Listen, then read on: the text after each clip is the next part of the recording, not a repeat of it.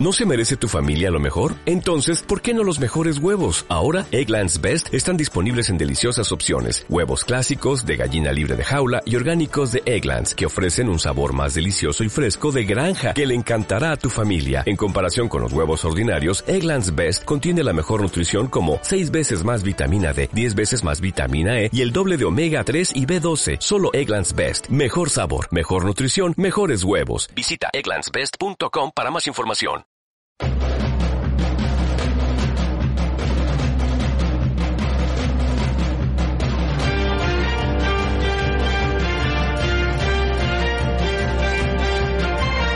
doctoresdeltiempo.com presenta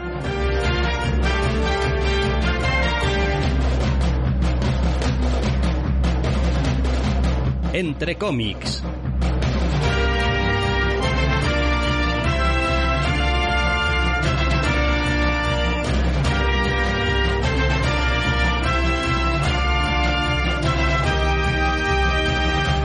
Bienvenidos, queridos oyentes, a una nueva edición de Entre cómics. Mi nombre es Miquel Urquidi y me acompaña, como cada semana, Alexander Díaz. Muy buenas, Díaz. Muy buenas. Esta semana hemos sacado la tijera. Hemos cogido las novedades, las hemos recortado y las hemos reducido a dos. Una mala, pero bueno, relevante o llamativa y una buena. Además de eso, tenemos media docena de irresistibles que van a dar más que hablar de lo normal, creo yo. Es posible. A ver, eh, de vez en cuando uno saca la tijera, empieza a cortar, empieza a cortar, empieza a cortar y dices, ostras, si sigo cortando más me quedo sin programa. Hay un límite a cuántos TVOs postapocalípticos podemos, ah, podemos leer en un, en un par de meses, supongo. Sí, aparte de que, en fin, pues por, por pura eh, definición de dejarlos fuera, pues ya se puede imaginar todo el mundo que no son tebeos que nos han apasionado y que en general preferimos no meterlos en el programa simplemente para decir cosas principalmente malas. Quiero decir, ¿qué sentido tendría eso también? ¿Eh? Es una política que creemos que es razonable y que es buena para la cordura de todo el mundo.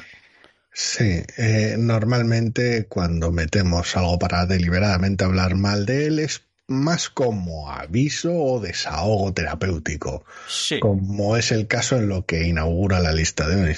Correcto, porque vamos a empezar hablando de Heroes Reborn número 1 de 7, escrito por Jason Aaron, dibujado por Ed McGuinness, con tintas de Mark Morales y colores de Matthew Wilson.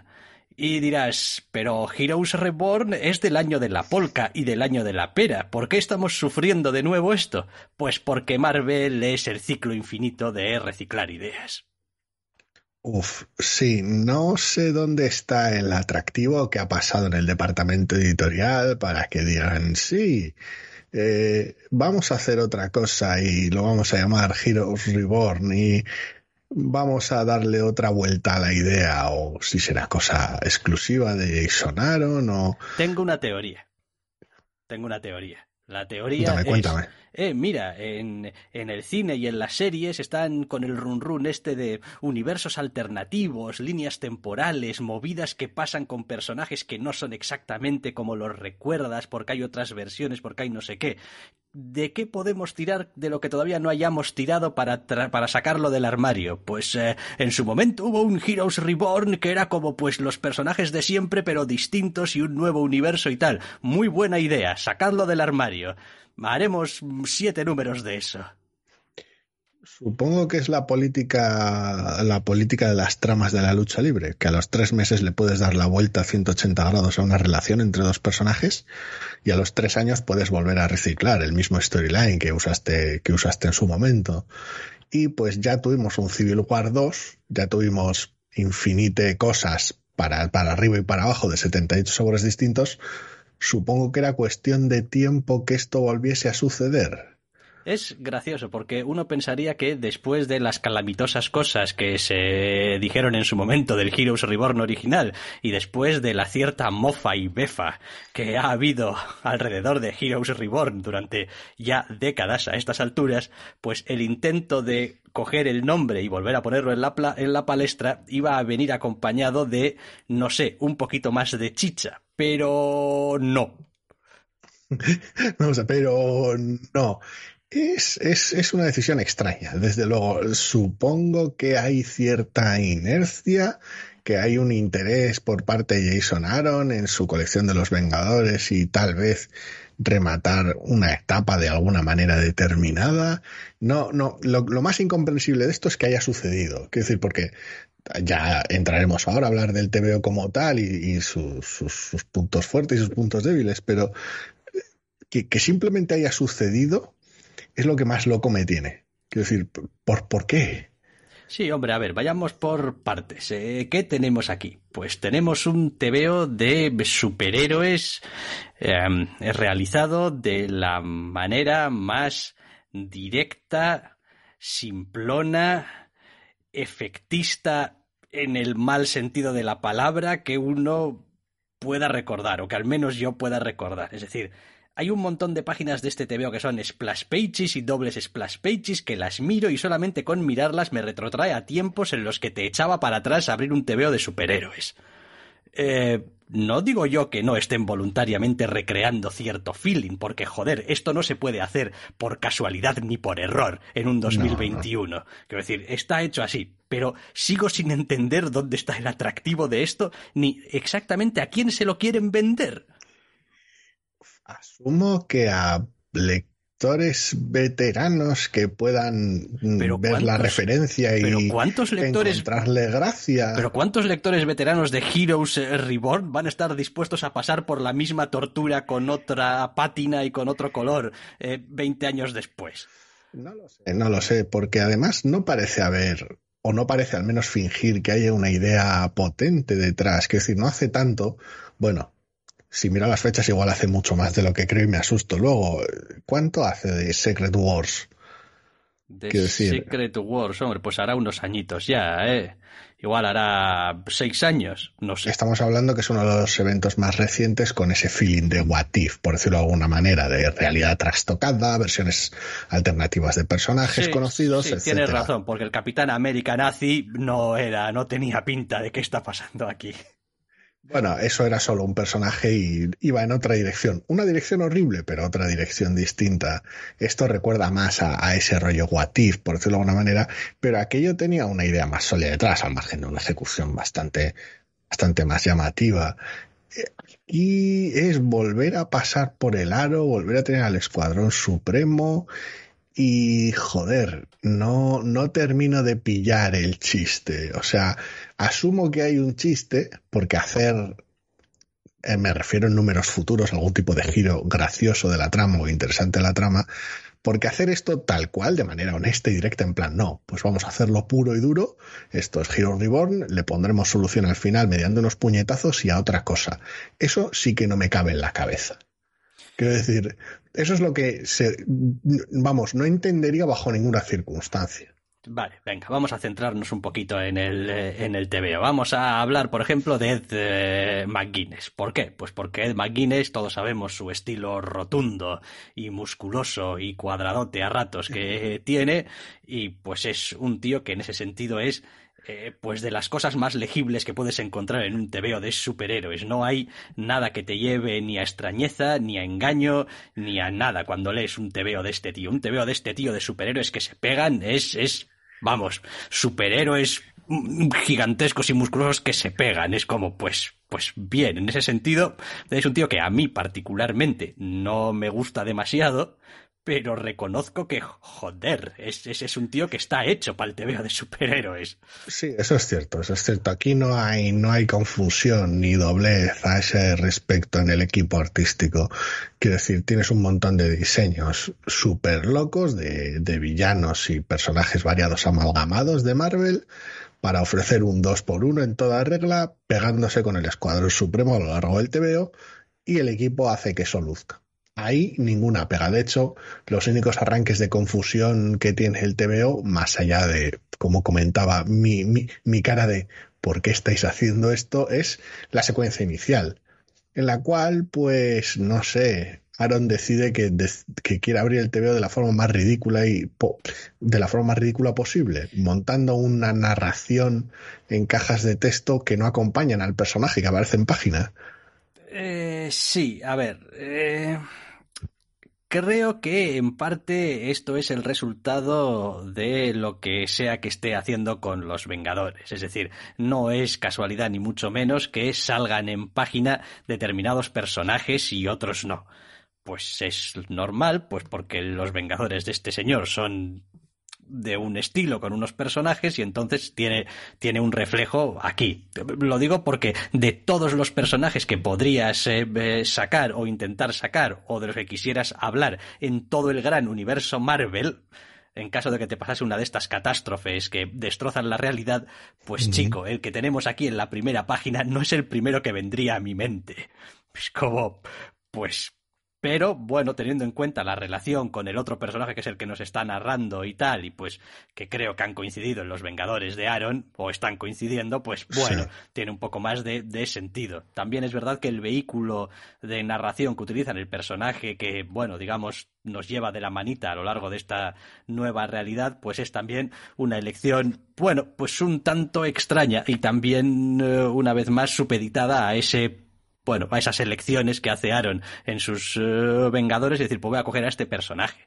Es el clásico de decir, bueno, este personaje, si no estuviese saliendo seguramente ahora de manera regular en los Vengadores, pues a nadie se le hubiese ocurrido que fuese digamos, entre comillas, el protagonista de esta historia. Pero bueno, esas son las cosas eh, circunstanciales que suelen tener los universos superheroicos.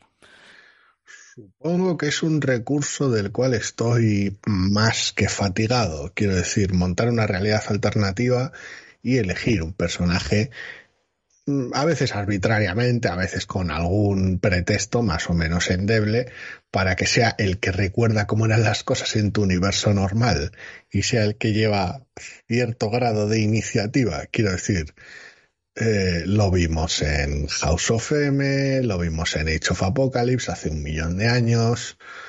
No, no, no. Es decir, es, es, un recurso más que agotado, por decirlo de alguna manera.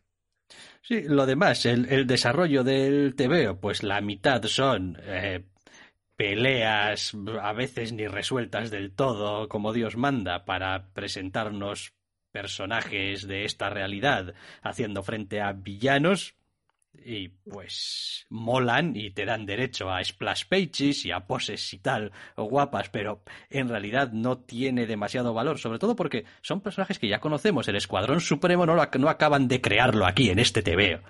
Es decir, ver a Hyperion en página, pues quiero decir, en su momento cuando lo crearon, pues podría ser un shock o lo que sea. Hoy en día es como, ajá, vale, bien, Hyperion, o sea que esto va a ir de Escuadrón Supremo, vale. ¿Cuándo, sale mm, eh, el Doctor Spectrum? ¿Cuándo sale Fulanito? ¿Cuándo sale? Están todos aquí. Sorpresas también a ese respecto, cero. Están aquí. Son estos los que esperas.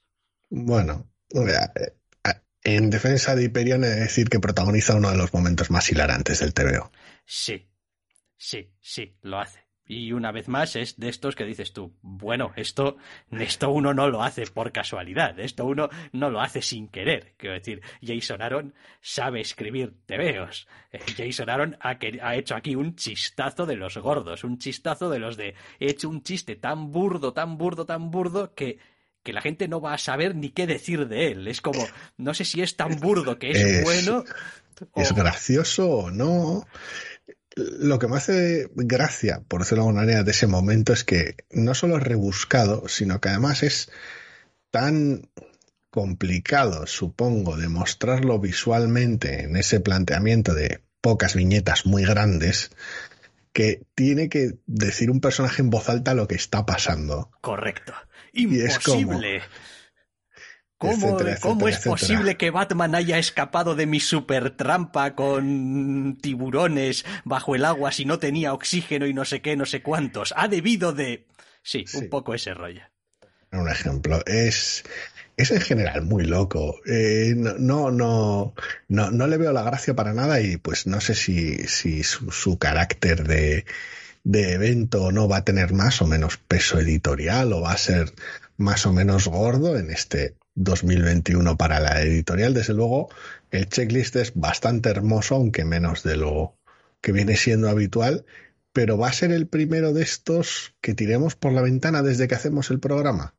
Sí, a ver, hace tiempo ya que dijimos que en algún momento teníamos que empezar ya a cortar esto de seguir los eventos Marvel solo porque son eventos Marvel, cuando ya desde el principio, o casi desde el principio, estamos viendo que solo nos vamos a hacer daño y vamos a estar aquí hablando de ellos continuamente diciendo otro número más que no hay por dónde cogerlo. Y digo, bueno, ¿pa, pa qué?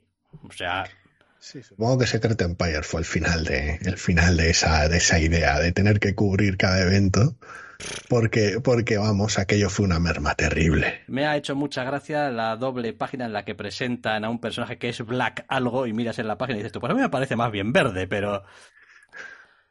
Pero oye, ellos, ellos sabrán. No, quiero decir, a ver. Igual, los reflejos, sí. igual estoy, me estoy quedando yo un poco ya eh, daltónico y tal, tanto te veo, tanto colorinchi, pero. Es para añadirle unos reflejos al simbionte, hombre, tampoco seas así. No, no, joder, claro que soy así. ¿Sabes por qué soy así? Porque tengo, tengo negros en, en página, quiero decir, con el color negro en página, entonces es como, esto no computa, tíos. Pero bueno, es un, es un efecto dramático. Ah, me gusta más. mucho también la, la constante necesidad que para crear ese efecto de, uh, mira, personaje nuevo, amalgamado, que si no, si no eres capaz de hacer que un personaje en viñeta, eh, de manera más o menos creíble, grite el nombre del personaje, entonces viene la narración a rescatarte y decirte cómo se llama. Sí, Un Sí. recurso que me encanta. Y cuando el TV es todo el rato una continua galería, un desfile de modelos de personajes, lo hace aún más. A ver, cómico no es, no es exactamente la palabra, porque es más bien triste, pero bueno, no deja de tener su gracia. Sí, hombre, bueno, al menos es una decisión eh, de estilo que mantienen de manera cohesiva a lo largo del número. Algo es algo, es coherente. Ese. ¿Qué quieres? En fin, me estaba acordando ahora cuando decías eso del nombre de cierta serie de animación que hay por ahí, de un tal Invencible o algo así, que, en fin, cada vez que sale Uf. el nombre en pantalla me dan ganas de dispararle a alguien. Uf, O sea, el, el- Sí. es, ese recurso de, de- de la serie. es un recurso bastante fatigoso, sí. En fin, eh, Heroes Reborn, uno de siete de Jason Aaron, Ed McGuinness, Mark Morales, Matthew Wilson, di, di, di algo más. Que, Que va, a ser, ganas. que va a ser el último número de este evento que va a aparecer por aquí de manera previsible, porque no vamos a seguir con la serie. No, no, no, no. Ahora, Sí. ¿queréis, ¿queréis echaros unas risas y echar también el dinero? Asterisco, todo el mundo tiene derecho a su gusto, no queremos prejuzgar nada, Etcétera, etcétera, etcétera, etcétera. Pues os compráis Heroes Reborn número uno, os echáis unas risas, Yo no lo haría. os, os lo leéis y decís, pues estos tíos no tenían razón, pues estaban... Es di- superheroísmo en estado puro. Exactamente, le Jason están- Aaron es el puto amo. están dándole palos porque se han vuelto unos amargaos y tal, como De si la no lo vida. hubiésemos sido desde el primer día. Eso es. Eh. Eh, salvo que salga algo en las noticias, en las reviews de futuros números, en plan, ¡buah! El número 3 de Heroes Reborn, el número 5, ¡buah! Tal, el giro que no esperabas o algo así. Y pues como soy idiota, piquen alguno de ellos, esto no va a volver a aparecer aquí. No, avisados quedáis. Eh, pues eh, Heroes Reborn número 1 de 7, como decía, y pues después de Heroes Reborn, eh, pues casi casi cualquier otra cosa de la que hablemos va a ser mejor, yo diría, o nos lo va a parecer al menos. En este caso, el afortunado, te veo al que le toca venir después de Heroes Reborn, es The Good Asian número 1, está escrito por Porsak Piseshout, está dibujado por Alexandre Tefenki y está coloreado por Lee Lowrich. Es un TVO de Image. Pues sí, incluso si no viniese detrás de semejante esperpento, la verdad es que es un TVO bastante llamativo. Quiero decir, no teníamos guiones de, de Show desde Infidel, uno de esos TVOs de hace ya años que nos encantó. Y la verdad es que aquí es un cambio de género bastante brusco. Tenemos, estamos hablando de los años 30, estamos hablando de California y estamos hablando de un TVO noir con un detective asiático a la cabeza. Y la verdad es que hay un trabajo brutal de inmersión en la época por parte del TVO. Y lo que más me sorprende es que todo ese trabajo se hace un poquito disimuladamente. Quiero decir, en ningún momento he sentido, al menos no de manera, de manera flagrante, que el TVO se detenga y a explicar cosas en detrimento de los personajes del mismo. Sí, la verdad es que, en fin, tenía cierta curiosidad por saber qué tal te iba a entrar, porque pues tú y el Noir soléis tener vuestras Yo, diferencias. yo y el noir. Eh, a mí es un TVO que me ha gustado bastante. He de reconocer de todas formas que estamos hablando de, pues eso, los años 30, concretamente 1936, San Francisco, eh, el ambiente o bueno, o ese entorno de los asiáticos, de los chinos más eh, concretamente, con algo de jerga, con, bueno, pues algunas palabras igual un poquito menos habituales de las que podemos encontrarnos. Es verdad también que, bueno, pues eh, con nuestro gusto por cierta serie eh, que, está por ahí circulando, ¿cómo se llamaba?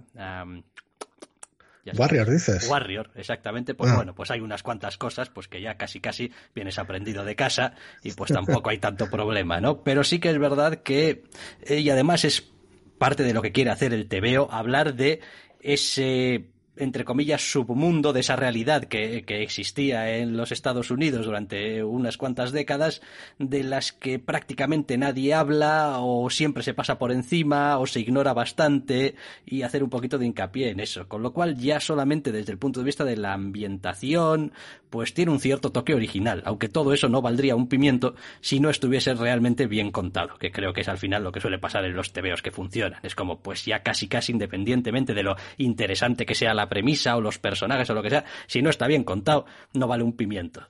Este está bien contado al final es una cuestión de, artesanía y de sinergias. Quiero decir, volviendo un poquito a Infidel en su momento, también era un TVO que tenía evidentemente eh, temas raciales que tocar, pero se los entretejía de manera brillante en un TVO de terror más cotidiano, según se miren algunos aspectos, y tenía un ritmo envidiable. Aquí tenemos esos temas entretejidos con una investigación y con un ambiente noir y la verdad es que funciona como un tiro. El puñetero te veo. Sí que es cierto, como comentabas, que el noir no es lo mío. Y también, como decías, eh, esos momentos de jerga o algunas cosas de época que tal vez puedan chocar y que añadan cierta fricción al te veo. Pero hay un trabajo tan claro de de, de alguna manera facilitar el trabajo en según qué aspectos, en resaltar cómo funciona eh, la perspectiva y la percepción que tiene nuestro protagonista, porque tiene un talento especial para darse cuenta de según qué detalles, tiene buen ojo para los detalles, cómo introduce los flashbacks y al entorno familiar, por decirlo de alguna manera, del que procede, eh, cómo lleva la relación con su compañero policía. Decir, hay un montón de pequeños detalles que va desengranando y va elaborando que facilitan muchísimo el entrar a, de alguna manera, a todo este mundo que recrea. Sí, a ver, eh, al final, pues como es tradición en una historia noir, pues necesitas también alguna clase de misterio que resolver que está presente, pero es verdad que también tarda un poquito en hacer su aparición, lo cual nos permite, bueno, eso es un TVO desde ese punto de vista que consigue ser interesante simplemente planteando cuál es el entorno histórico, por decirlo de alguna manera. Es decir, empieza, empieza bastante fuerte con, bueno, pues igual no tengo muy claro qué es lo que estoy leyendo, por qué estoy leyendo esto, ¿no? Con cual, eh, pero lo hace con ese toque, con ese ritmo, con esa... Eh, consiguiendo sintetizar muy bien lo que quiere contar.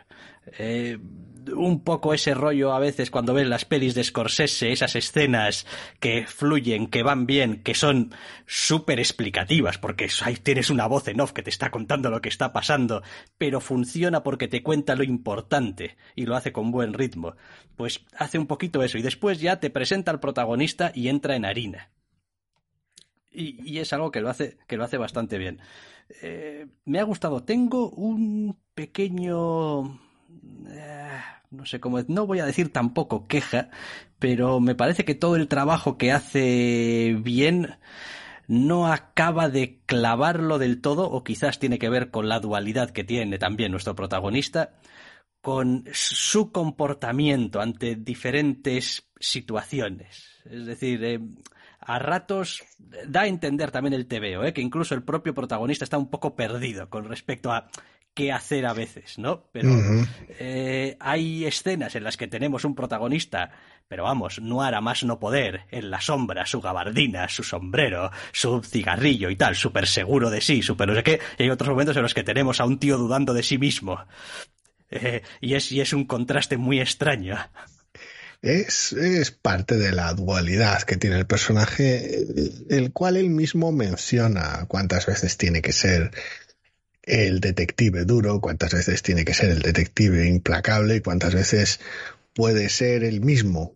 Que quién es el mismo es una respuesta que todavía queda, es una pregunta sin respuesta en este primer número, por decirlo de alguna manera. Se alude a ello, evidentemente habla de cómo, de las dificultades que le supone ser un detective chino en Estados Unidos. Hay más detalles al respecto históricos en una pequeña, en un pequeño texto al final del TVO, por cierto.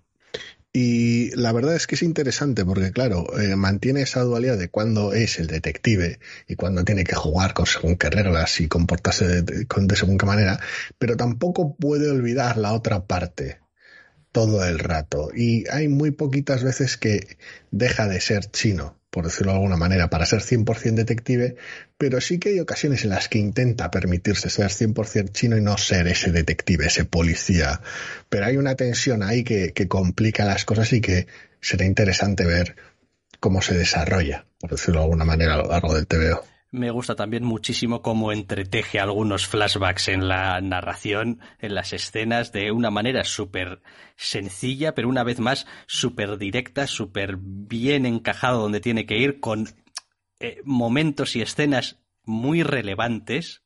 Es decir, hay una selección aquí de qué es lo que se está contando en este primer número, eh, para mi gusto, muy acertada y muy, muy pensada, porque son 32 páginas que son bastantes, eh, hay bastante diálogo, hay mucho diálogo, hay mucha narración, incluso eh, monólogo interno del protagonista, al fin y al cabo es una historia eh, noir, pero no es un tebeo pesado, no es un tebeo que cueste leer, te lleva de manera natural y va intercalando las diferentes escenas, los diferentes flashbacks, las diferentes narraciones para que para que fluya todo con facilidad y tiene sentido. Es decir, el, orden de las escenas, ya sé que esto suena a, perogrullada, eh, que el orden de las escenas tenga sentido, pero bueno, ¿cuántas veces nos encontramos estos tebeos que te hacen primero un flash forward, luego un flashback, luego una escena que no sabes muy bien cuándo sucede, unos personajes que no te presentan y no sabes quiénes son, y luego descubres al final que no sé qué? Eh, este tebeo no, no, no juega eso.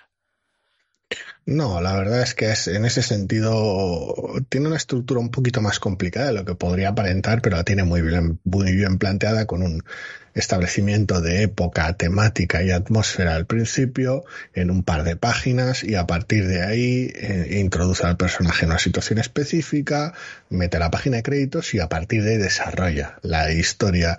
Una de las cosas que colaboran a que el TV tenga esa limpieza y esa claridad es el color del Lil eh, la capacidad de separar ambientes, atmósferas y momentos clave en el TVO es brutal. El uso que se hace también de ello para destacar la habilidad perceptiva que ya he mencionado antes del protagonista es interesante y es uno de los aspectos clave en los flashbacks que mencionabas, porque en este TVO el propio flashback tiene flashbacks dentro, que es algo que normalmente nos llevarían los demonios, pero tal y como están planteados esos breves instantes en el TVO y tal y como están codificados a través del color, es, es magnífico. Quiero decir, acompañan de manera perfecta. Sí, se leen con naturalidad, como, quiero decir, no, no, tienes ningún problema en, en, saber qué es lo que estás leyendo porque está muy bien montado. Eh, sí, el color es una parte fundamental del TVO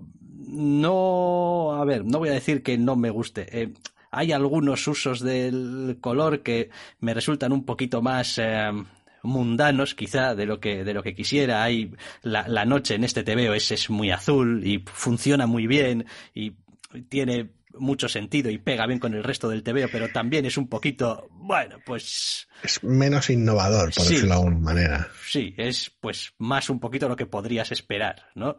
De ello. Pero, pero me gusta, me gusta el, el TVO. Eh, tampoco me interesa especialmente el caso. El caso. El caso como tal es complicado. El caso por ahora no es que sepa mucho, es más interesante por los personajes involucrados que por el caso en sí mismo. No seré yo quien defienda ese tipo de trama porque, pues ya, ya como ya has dicho antes, el yo y el género, pues ya tal. Pero por cómo son los personajes, por los atisbos que hemos tenido aquí y allá del protagonista y algunos de los secundarios, y sobre todo por cómo funciona el TVO a nivel atmósfera, eh, yo estoy muy a tope. Sí, y a ver, esto también lo he dicho muchas veces. Cualquiera que sea capaz de hacer una, una noche lila con un cielo naranja, eh, tiene mi, mi aprecio.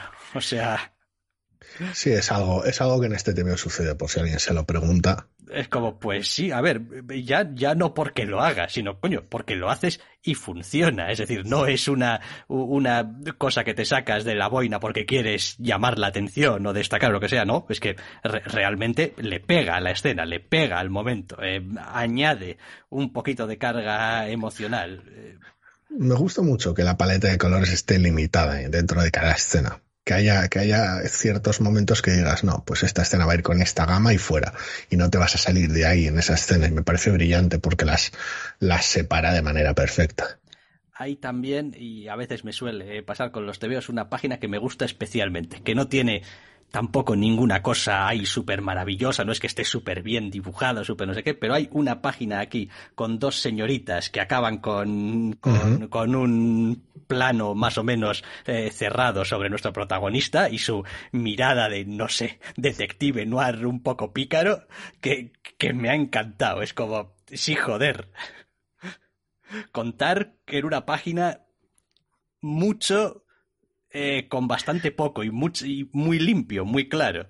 Sí, porque además es desde la perspectiva del protagonista y enseguida te meten harina eso y alguna viñeta concreta que tiene en un flashback dentro de un flashback me han encantado. Sí, sí, sí, sí. Tiene. A veces los pequeños detalles también ayudan a, a, generarte una cierta sensación de decir, hostia, este te veo, este te veo funciona, este te veo mola. Luego sí, mucho texto, ¿eh? Quiero decir y, mucha cosa que a veces hay que sacar un poquito la pala y tal, pero como decíamos, eh, hace bien el trabajo. Se lo, te lo pone fácil. Lo bastante bien, al menos como para que yo no haya tenido pegas con un, con un, pero ninguna, ¿eh? sinceramente, con un TVO con mucho texto y con un TVO noir. Quiero decir, eso ya es testimonio de algo.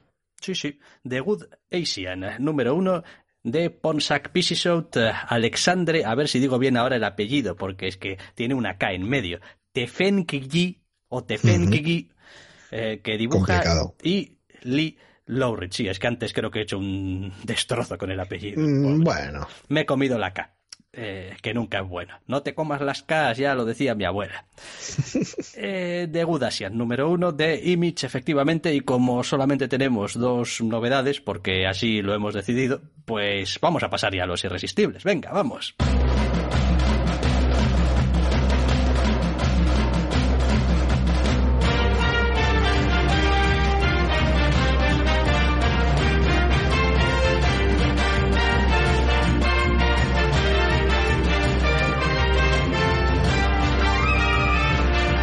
Solo de novedades vivimos los doctores.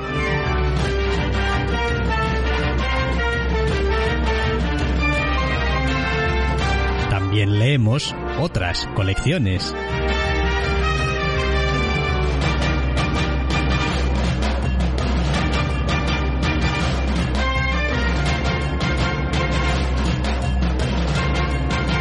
Y aquí están, porque nos encantan.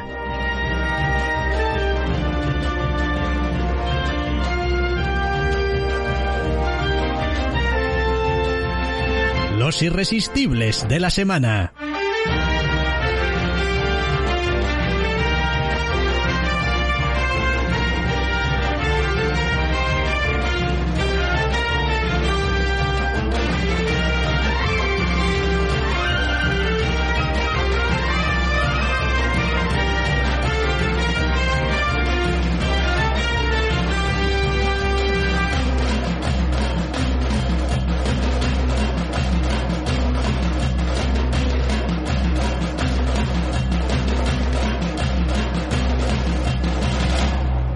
Vamos, a los irresistibles, empezando por el número 3 de 5 de América Chávez, Made in USA.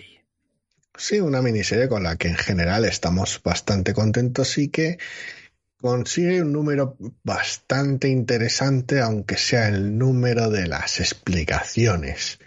Oh, amigo mío, no es solamente de las explicaciones. Bueno, a ver, yo no conozco demasiado el personaje tampoco, pero... Es el número del Redcon, sí. Exacto, que además de las explicaciones es el número del Redcon. Ah, por ahí van un poco los tiros. ¿Qué tal te ha sentado todo este asunto? Pues me ha dado, el asunto en sí me ha dado un poco igual. Es como si tampoco sabía gran cosa del pasado de la protagonista. Es como que ahora queréis que esto sea eh, su origen o su entorno o su lo que sea. Pues bien, hombre, a ver, siempre es un poco complicado cuando añades o intentas añadir o das a entender que vas a querer añadir personajes que son relevantes por su quizá relación con la protagonista o por la importancia que puedan tener a futuro de esta manera. Deja, deja un poquito de sensación de que lo estás, a ver, no abaratando, pero sí que no has sido capaz de incluirlo de manera orgánica o de buscar una alternativa pero la historia en sí misma, cómo está contando y cómo está contado y el interés, digamos, dramático que tiene, los eventos que se cuentan en este TVO están bien. Yo tengo mis dudas de cómo funciona este número concretamente. Quiero decir, y, me explicaré. Normalmente, cuando alguien vería una maniobra, yo, o al menos yo veo una maniobra así en una, en una miniserie de un personaje, digo, ah, vale, es que estáis intentando hacer un apaño con el origen del personaje o con su pasado, con los elementos que quieras, porque pues en breve va a tener algún tipo de aparición en una serie o película, etcétera, como es el, como es el caso, y queréis ajustar según qué cosas ya en los tebeos para que las, lo que tenéis en la película o lo que sea encaje mejor. Suele ser una visión un poquito cínica, pero a veces es inevitable pensar algo así. El problema está en que no tiene sentido.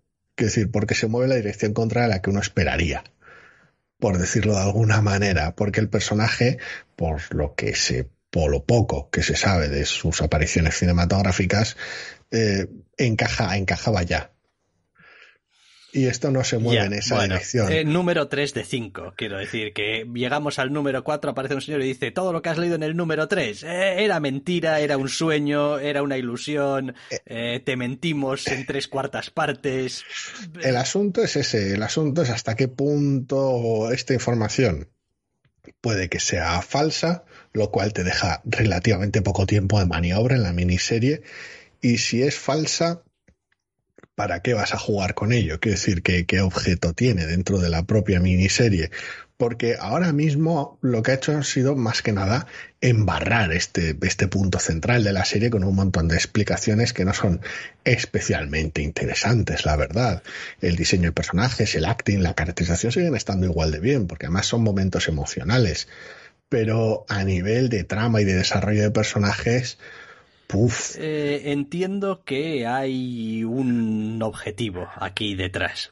Y por lo poco que conozco al, personaje, eh, tengo el concepto, igual está eh, errado, de que pues América Chávez es superheroína no ya por convicción, sino por ascendencia. En plan, pues mis madres no sé qué y entonces pues yo también. Y el personaje pues no se plantea mucho tampoco por qué hace lo que hace o si le gusta o si debería hacer otra cosa porque como que le ha venido dado. Y yo creo que el, el objetivo de plantear ciertas dudas en esta miniserie es que salga al final el personaje diciendo, bueno, Em, hago esto, sé por qué hago esto. Quiero decir, no hago esto porque eh, lo hacían mis padres, mis madres en este caso, o porque tal, sino porque realmente esta, esta heroína es, es lo que soy. Quiero decir, tengo que hacer esto porque forma parte de, de, de, mí, no de lo que alguien me ha dicho que, que haga. Sí, sí, no es que me parezca especialmente mal, sinceramente, sobre todo además cuando hablamos de superhéroes, este tipo de, si es cierto y se, y se materializa los, los cambios que puede haber en esta miniserie, ese tipo de apaños están al orden del día y ya está. Quiero decir, son superhéroes. Sabemos que pues se hace cualquier cosa que haga falta, matar, resucitar, traer, tirar, cambiar, lo que sea. ¿vale? En ese aspecto, quiero decir, estamos mayorcitos ya como para sorprendernos o indignarnos por según qué cosas, evidentemente pero sigue siendo raro, porque es un personaje, como ya he mencionado alguna vez, con una historia relativamente corta y relativamente fácil de, rastrear. No es como, no, porque en el número 427 de Spider-Man se decía que no, no hace falta. Que decir, sus apariciones, las apariciones de América Chávez son relativamente limitadas. Con lo cual es bastante fácil rastrear el personaje por las manos por las que ha pasado y sus, sus, sus distintas motivaciones. Eh, sí, Con lo cual la- es el tipo de giro que no termino de entender. Sí que Eh. es cierto que la miniserie anterior a esta no funcionó demasiado bien. No, y, que la, y que la mayor parte del tiempo ha sido un personaje eh, de apoyo o secundario en una colección de grupo a la que principalmente le hemos visto eh, tener cierto carácter rebelde y pegar hostias como panes. Quiero decir, no tampoco yo lo que he leído, y he leído unas cuantas cosas con América Chávez, no me ha dejado Mm. ningún, ningún pozo de pues, Pues- es un personaje más así, más asado. Es como, pues no. A ver, seguro que apariciones me dejo alguna, porque apariciones me dejaré algunas seguro, pero estamos hablando de un personaje que surge en la miniserie aquella de venganza. A partir de ahí, creo que la tenemos en alguno de los números estos de Loki haciendo movidas, el Loki pequeño haciendo movidas por el multiverso. De ahí a Young Avengers, de ahí a West Coast Avengers. Y a partir de ahí tuvo una miniserie que leímos el primero y salimos corriendo y esta miniserie. Quiero decir, seguro que me he dejado algo, ¿eh? No me, no me extrañaría. Pero contenido con ella, como tal, no, no, no me refiero a un cameo y tal, creo que no va mucho más allá de eso. Necesita, decir- necesita una colección como esta donde, oye, mira, pues igual después resulta que el resultado no es muy para allá, o igual resulta que todo este cambalache que han montado era un poco overkill, y pues tampoco hacía falta, pero no está mal. Es raro. No, no, no. Sí, es interesante, pero me extraña en la dirección en la que se mueve, como mencionaba antes. Y, y me sorprende que sea mentira, por decirlo de alguna manera, de habiéndole dedicado un número entero de cinco. Ya. Bueno, yo qué sé. Eh, a ver, ¿qué, qué es Marvel? Eh? Quiero decir, tampoco... Sí, No sé, me ha, me ha desconcertado, sin más. Es Ah. como no, no, no esperaba algo así de esta colección, vaya. A veces las planificaciones y los retcons y las cosas pues, pues suceden. Ya, ya, Suceden. ya, ya. Y ya está, vale, pues América Chávez, Made in the USA, número 3 de 5. También hemos tenido esta semana un número de DAI, el número Ah. 16. Ha vuelto para acabar dentro de unos pocos números. Sí, en el 20. Sí, muy, como, no, muy, como muy no apropiadamente. Sí, correcto. Eh, eh, joder, me encanta esta colección. Sí, Sí. sí, porque es, es un número, es un número peliagudo, es un número que tiene sus cosas, porque tiene muchas explicaciones de según qué cosas que han sucedido entre el 15 y el 16, por decirlo de alguna manera. Tiene un giro de tono más sobre, sobre qué tipo de influencia literaria, por decirlo de alguna manera. Tampoco quiero spoilear nada hay en este número. Y, y la verdad es que es un número divertido, pero con sus, con sus cosas. Sí que es cierto que no es la colección más fácil de leer del universo, pero este me parecía que podía resultar eh, particularmente eh, lesivo o particularmente complicado en ocasiones por tener que atravesar bastante explicación, aunque estén llenas de carácter. Sí, a ver, hombre, eh, tenemos una apertura un poco, un poco dura, un poco dura en el TVO, eso, eso es cierto, pero también es un poco el tipo de dureza que yo como lector de una colección que va por el número 16 y que la mayor parte del tiempo me ha tenido un poco fuera de juego, agradezco. Es como, ¿te acuerdas del último número y cómo había cosas que estaba, que dejamos colgando? Es decir, resolvimos el asunto, pero bueno, chico, esto era una situación muy compleja y había muchas cosas que derivaban de lo que acabábamos de resolver y como pues mira pues te lo voy a contar. No no no te lo no te lo voy a mostrar no no voy a dedicar números y números a esto porque esta no es la historia. Es decir eh, eh, son dificultades que había que eh, solucionar y llegados el punto de donde ya te han mostrado la solución eran un trámite es decir, es verdad que después puede solucionarse mejor o peor en página y en historias, pero es como, mira, y pasó esto, y pasó lo otro, y pasó lo de la moto, y esto se solucionó así, y eso se solucionó así. Ahora vamos con lo que vamos, que es qué pasa con nuestro grupo de protagonistas. Eh, y yo lo agradezco, es decir, el, el TVO ya es como, es que, chico, no, no, no a- aunque a ratos pareciera que sí, no va de esto. El, el. Es decir, el TVO no va de, oh, mira cómo me toco con estos universos de ficción que he conseguido darle una vuelta aquí, los he puesto todos juntos y entonces esto es como no sé qué cuánto. Digo, no, eso sigue siendo el fondo, eh, el telón de fondo. Eh, y muchos de los personajes que pudieran ser relevantes para los protagonistas no son relevantes para el lector. Sí, hay una, hay una diferencia porque el TV funciona, funciona por, por, por capas aún así y que siga siendo un, un y, aunque siga siendo un TV centrado en nuestros protagonistas, con momentos muy, muy chulos de caracterización, eh, aún así me ha hecho mucha gracia la referencia en cuestión que se va incrementando a lo largo del número, que cada uno se la verá venir con mayor o menor presteza según va pasando páginas y me hace mucha gracia desde alguien que confiesa no ser un fan del autor. Quiero decir. Sí, correcto, pero en fin, yo me siento muy identificado con este Es como, pues yo, tampoco, yo tampoco, pero reconozco que hay cosas que quiero decir, ha tenido una influencia tan grande, tan, tan brutal, tan que pues, pues chico, es que pues es lo que hay sin más. Después, sí, claro, tenemos una vez más un número, joder, macho. Tenemos aquí captions, cajas de texto, cartelas, lo que sea, monólogos internos eh, para aburrir.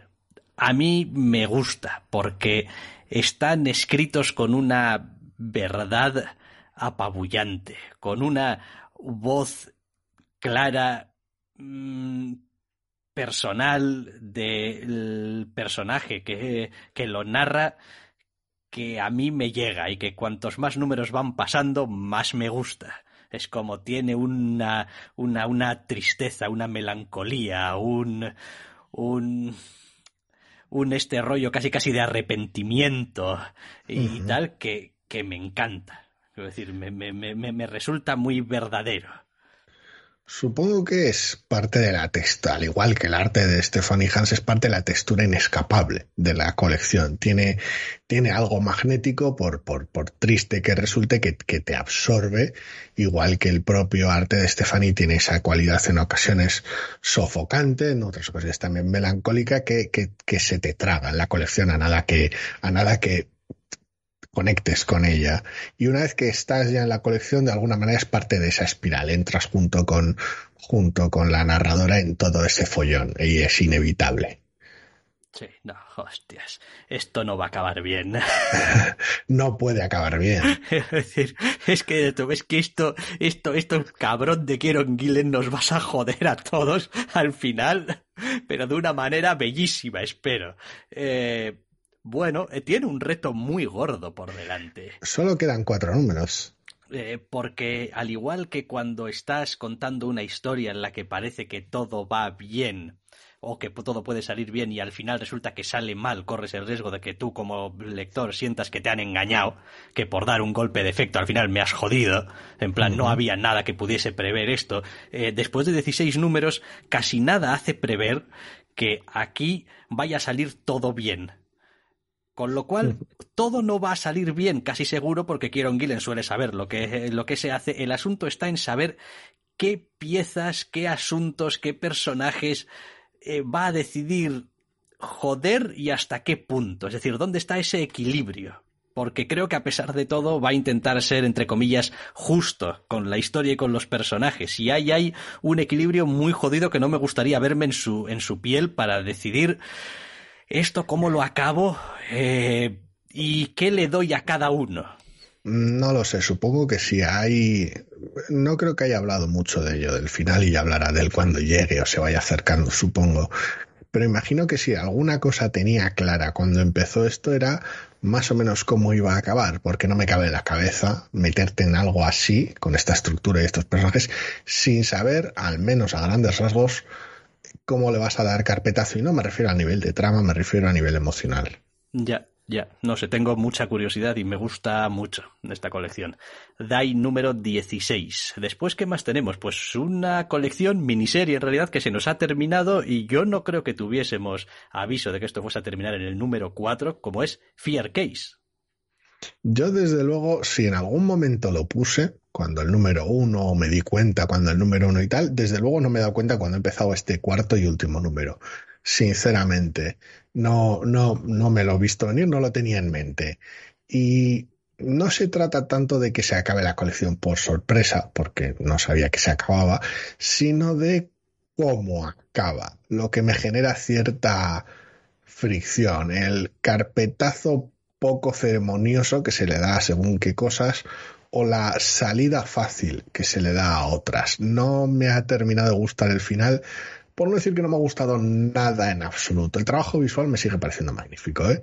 pero me parece un final muy poquito imaginativo. Sí, hay... Ah, permea una cierta sensación de que pues tenías que terminarlo y has encontrado la solución, a ver, entre comillas, coherente, pero más, no sé si fácil, pero sí eh, previsible, es decir, encaja bien pero es como, jo, tío, te lo, podías haber, te lo podías haber currado un poco, ¿no? Es como he cogido el camino fácil, el camino mm, sin dificultades, el, bueno, esto el lector va a tragar con ello, porque, bueno, tiene más o menos sentido y le voy a dar esta forma al final y, bueno, pues salgo del, del atolladero. Pero estabas montando una colección de cosas muy raras eh, con, con, personajes muy involucrados, eh, con consecuencias muy graves, y le has dado carpetazo en este número de una manera, entre comillas, un poco cobarde. Entiendo que son cuatro números. Entiendo que esto no puede tener la envergadura o la complejidad que tenía, yo que sé, a Wall por ejemplo. Pero si comentamos hace algún tiempo el final de Gideon Falls y de cómo según qué salidas podían ser más o menos coherentes o más o menos tranquilas, pero tenían unos cuantos matices interesantes, pese a que igual algún camino estuviera más o menos recorrido. Aquí es brutal, aquí cómo termina la colección, cómo termine, cómo transcurre todo el cuarto número. Eh, es muy obvio, es muy sencillo, muy fácil, es poco ambicioso y, y desmerece ese trabajo visual más abigarrado, más complejo, más interesante. es en un TVO tan, entre comillas, por decirlo de manera, en un TVO tan desdibujado, perfilar de manera tan obvia la, la trama y los desarrollos me parece que no es no es hacerle servicio a este trabajo en equipo y a esta obra. Incluso por la forma, digamos, formalmente y por cómo está estructurado, da una cierta sensación también de, o sea, que decir, le quita hasta cierto punto incluso eh, la incertidumbre que puedes tener tú como lector respecto a qué es lo que va a pasar, porque da un cierto, una cierta sensación de hechos consumados, de que estás leyendo algo que ya ha pasado. O sea, eh, que, que no, no, no, está sucediendo ahora, no estás viendo cómo está desarrollándose la historia, como si te la estuviesen contando una vez que ya ha acabado, ¿no? Y pues eso también le quita un poco de gracia. Yo siempre he dicho que no me suele gustar demasiado estos tebeos en los que tengo la sensación de que no está pasando, entre comillas, en tiempo real de verdad las cosas. Se puede hacer mejor o peor, ¿eh? Y puede, y puede funcionar, pero en general le quita esa sensación de urgencia, de incertidumbre, de que no sabes lo que va a pasar en la siguiente página. Lo mismo que le solemos achacar a la narración de Seven Secrets, por ejemplo, por poner un, un TVO reciente. Esa sensación de decir, de, quitarle el aire de las velas simplemente por, por dar según qué cosas masticaditas o la necesidad de meter, de meter un montón de narración o lo que sea. Aquí es porque la trama va por la salida más fácil. Sí, sí. Es una pena. La pues verdad. Sí, la verdad es que sí. Eh, Fear Case número 4. Y final, también hemos tenido un número 20 de Marauders. Hemos tenido un número 20 de Marauders, que es básicamente, eh, no es exactamente un número suelto, pero sí es un número autocontenido de homenaje a, a Tormenta, por decirlo de alguna manera, lo cual eh, me ha llamado la atención bastante porque el TVO abre en otra dirección, quiero decir, antes de la página de créditos tiene un pequeño mensaje de Emma a Pride que, va en una dirección rara y que te hace pensar que el TV va a ir sobre ella, pero no, esta vez es el turno de, es el turno de Tormenta.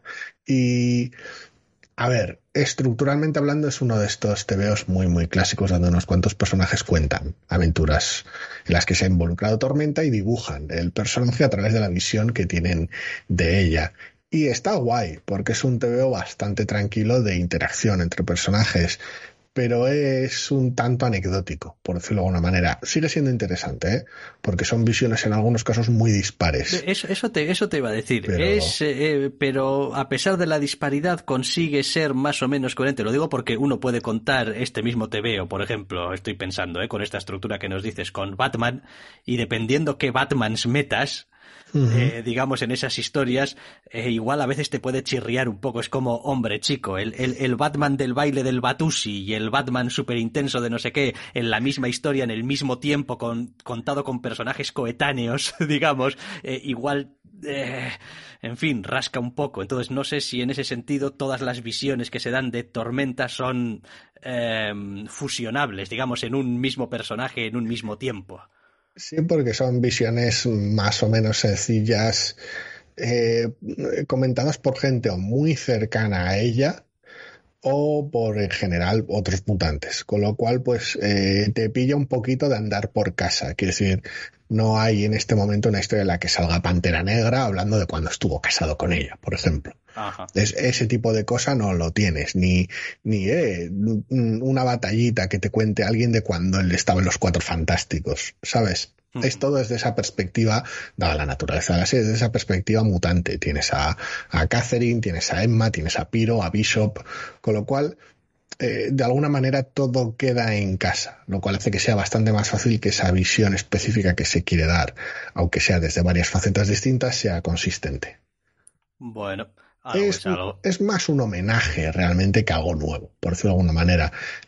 Sigue siendo, sigue siendo divertido porque está muy bien hecho, sigue teniendo un prólogo y un epílogo interesantes, pero es sobre todo un homenaje a Tormenta. Em, en cuanto a autores, es el grupo eh, digamos, de creadores habitual? ¿o normalmente sí. Cambios, a ver, a ver, la colección siempre ha tenido bailes porque lleva 20 números, pero sí tenemos a Stefano Caselli el dibujo aquí, lo cual evidentemente también, también ayuda. Vale, no, lo digo porque a veces suelen ser también el tipo de números ideales para decir, bueno, este, este número lo vamos a sacrificar al dios de las cuatro páginas por autor distinto, vamos a dar al titular un mes de descanso para que vaya adelantando trabajo. No, a ver, esto ha tenido mucho baile, ¿eh? Pero bueno, quiero decir, eh, la, colección como tal. Con lo cual, a estas alturas, pues. Vale, vale. Quien vaya a ser el titular de ahora en adelante estaría por ver también.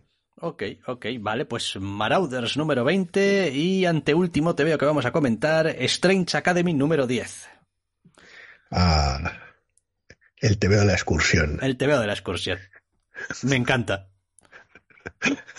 Me encanta, o sea, me encanta, me encanta porque además se la sopla. Eh, es como en el número anterior hicimos también una cosa un poco autocontenida, que si el día de los padres y no sé qué y tal, que era su propia aventurilla un poco autoconclusiva y tal, y vamos a hacer otra igual pero con una excursión, tan seguido, tan uno detrás de otro. Pues sí, y ya está. Oye, ¿y el curso qué? ¿Y qué pasa con cómo van avanzando sus habilidades mágicas? Y, y déjate de mierdas, que esto va de unos chavales que, joder, tienen, tienen unas relaciones entre ellos y se están conociendo y son colegas y... Coño, vamos a centrarnos en lo importante. Supongo que es una de las pocas ventajas que tiene tener un reparto tan amplio, que puedes hacer este tipo de números varias veces consecutivas y aún así te quedan personajes que no has tenido tiempo para tocar, por decirlo de alguna manera. Sí, sí. No, la verdad es que me gusta mucho y el trabajo de Humberto Ramos en esta colección me encanta. La verdad. Es, sigue siendo una colección divertida, entrañable, que encuentra un poco de hueco para todo, para desarrollo de personajes, para acción un poco bobalicona, que al fin y al cabo son adolescentes. Eh, bien, bien, la verdad, ninguna queja. Ah, me gusta muchísimo. Yo ya he comentado mil veces que soy débil a este tipo de colecciones, pero es que esta encima está particularmente bien hecha. Sí, sí, sí. No, eh, también es verdad que pues eh, visualmente sigue siendo el mismo el mismo TVO donde está pues que no es que no hay normalmente eh, ningún hueco. Es Humberto Ramos eh a veces te hace la 13-14 y después de una página donde no hay un hueco en blanco tienes unas páginas donde desaparecen los fondos y a tomar por culo.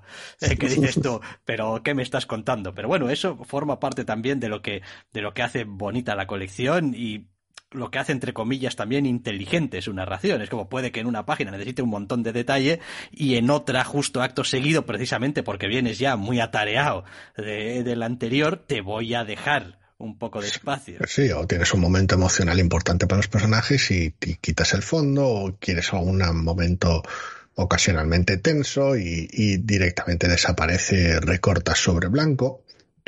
La verdad es que está muy bien, muy bien llevado. Yo reconozco que lo de los fondos en los tebeos eh, sigue siendo un un, es, magia. Un, arte, eh, digamos, el decidir qué es lo que vas a hacer, que es probablemente, a ver, me imagino que los que se dedican a esto pues tendrán muy claro cuándo una cosa y cuándo otra y tal, pero para el que lo ve desde fuera eh, es muy intuitivo saber cuándo han acertado y no, cuando te funciona a ti como lector o, no, pero es más difícil articular. A veces ¿por qué diablos algunos tebeos parece que no tienen apenas fondo? Yo que sé, estoy pensando en el de la esgrima. Eh, ah, Fence. Fence, que por cierto se va a editar en castellano, ¿no?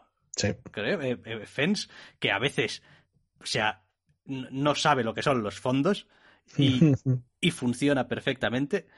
Eh, y, es difícil a veces de decir, ¿y esto por qué? Pues no sé, chicos, los dibujantes de TVOs pilotan. Y ya está.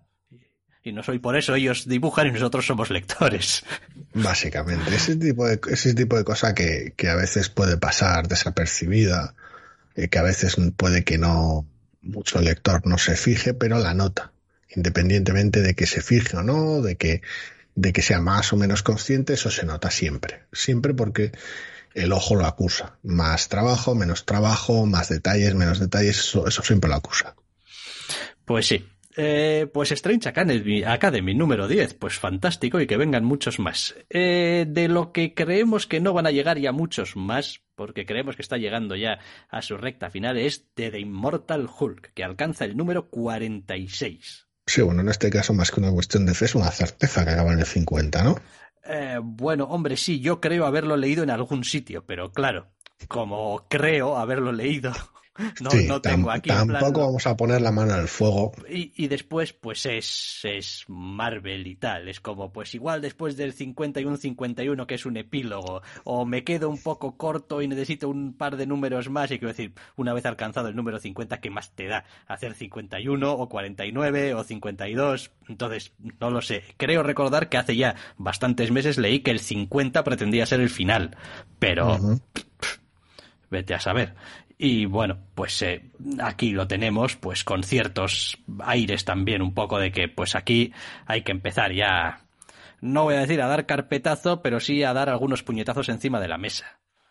Sí, la verdad es que toca, toca llevar a cabo según qué golpes de efecto y me ha llamado mucho la atención el recuperar uno de los elementos más ajenos, por decirlo de alguna manera, a la colección que no lo veíamos desde hace 40 números es como, es como lo superheroico, cómo lo integras, dónde lo metes, es, es raro. Y sigue siendo llamativo ver según qué personajes en el estilo este, tan propio de la colección. Sí, sí, porque dices tú, bueno, superhéroes, eh, sí, bueno, porque decís vosotros que sois superhéroes, porque os veo con esta pinta y digo, igual vienen a salvarme o a pegarme un puñete. Pero sí, no, eh, lo demás, la colección, pues sigue eh, lo que viene haciendo los últimos números, o bueno, todos los números en realidad. Es como, pues bien, un montón de personajes eh, a favor de Hulk, en contra de Hulk, eh, maquinando, pensando. quizá tenemos un poquito menos de esa de ese body horror y diseños un poco extraños y desagradables que se han hecho un poco marca de la casa en este número en concreto. No es que falten, ¿eh? Pero bueno, Ocupan un, segundo plano. Sí, sí, es un número quizá más de, de transición, de, de, vamos a hacer unas cuantas cosas para ir recolocando las piezas en el tablero, probablemente para el final. Sí que tiene esa sensación de, de número de encarrilar cosas pero bueno, de poner las piezas en su sitio sigue siendo interesante por algunos desarrollos que tiene y algunas caracterizaciones que tiene, pero sí que da esa sensación de ser un número de vale, em, dame un momento que lo ponga todo en su sitio y nos lanzamos eh, previsiblemente hacia el final. Sí, a ver, a ver cómo es ese final y a ver si es de verdad o no es de verdad, ¿no? Porque tengo mucha curiosidad por ver cómo se le da carpetazo a todo esto. Porque Al Lewin debe de tener em, fama de, pues, no acabar sus colecciones, sino eh, seguirlas en otra colección. Bueno, algunas se las han cancelado por el camino. Mira, estaba pensando que se me había olvidado una colección con América Chávez, ahora, ahora que lo pensaba, de Ultimates. Sí, sí. No la, no la he mencionado antes. Correcto, sí, sí, sí, sí. Eh, bueno, pues bien, pues de Immortal Hulk 46. Eh, aquí estamos deseando ver cómo acaba. Y hablando de acabar, que llegamos al final, ¿no? ¿O qué? Llegamos, se nos acabaron los tebeos de esta semana. Oh, se nos acabaron los tebeos de esta semana. Pero no os preocupéis, porque si todo va bien, podréis volver a escucharnos la semana que viene. Hasta la semana que viene.